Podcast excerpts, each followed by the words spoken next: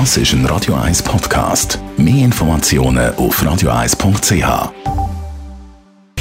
Sprechstunde auf Radio 1, präsentiert von der Dr. Andres Apotheke Stadtlaufen. Pflanzliches Wissen aus der eigenen Produktion bei Sportverletzungen, Blasenentzündung und Energiemangel. Wir reden über die Corona-Impfung für Kinder. Radio 1-Arzt Dr. Merlin Guggenheim, warum ist das so ein emotionales Thema? Ja, Kinder sind halt uns das ganz zentrale Gut und die Eltern nehmen für sich in Anspruch, dass sie möglichst gute Entscheidungen fällen für ihre Kinder und dann gibt es der eine Pol, der sagt, das bedeutet für mich, dass ich mein, mein Kind impfen und schützen.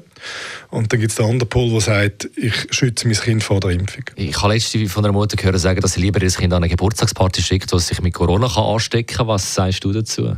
Also ganz ehrlich, dass die meisten Verläufe bei den Kindern sehr mild sind. Es gibt so ein, ein sehr seltenes Syndrom, wo dann schwerer Verlauf bei Kindern, das ist aber relativ selten. Kinder sind nicht furchtbar gefördert durch Corona. Die Sterblichkeit ist praktisch bei null. Aber das heisst, Kinder müssen jetzt anheben, weil ein Haufen Erwachsene noch nicht geimpft sind? Das ist ein großes Thema. Die Frage ist auch, was machen wir dann in der Schule zum Beispiel? Also, was machen wir mit den erwachsenen Lehrpersonen von den Kindern, die sich nicht haben impfen lassen oder die keinen ausreichenden Impfschutz haben, die konfrontiert sind mit Kindern, die jetzt vor allem auch bei der Omikron-Variante doch vermehrt einfach äh, sich infizieren?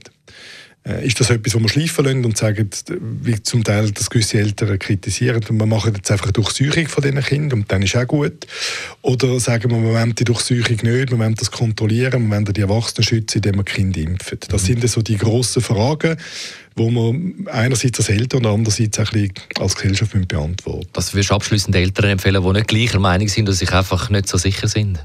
Also das Schöne ist ja eben, dass das ist nicht wie eine Kinderlähmung, wo mit einer höheren Wahrscheinlichkeit einen schlimmen Verlauf hat, oder Masern, wo doch auch schon relativ oft äh, bleibende Schäden hinterlässt, wenn man es wenn durchmacht, oder, oder Mumps oder was auch immer. Im Moment sind Kinder nicht wahnsinnig gefördert. Das bedeutet, man kann sich ein bisschen drucken von dieser Entscheidung.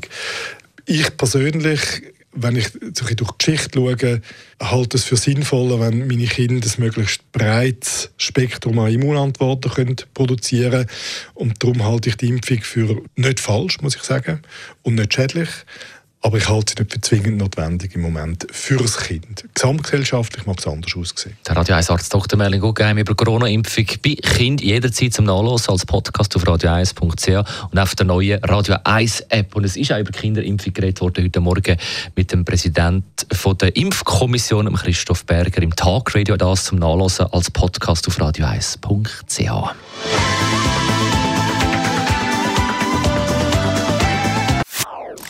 Das ist ein Radio 1 Podcast. Mehr Informationen auf radio1.ch.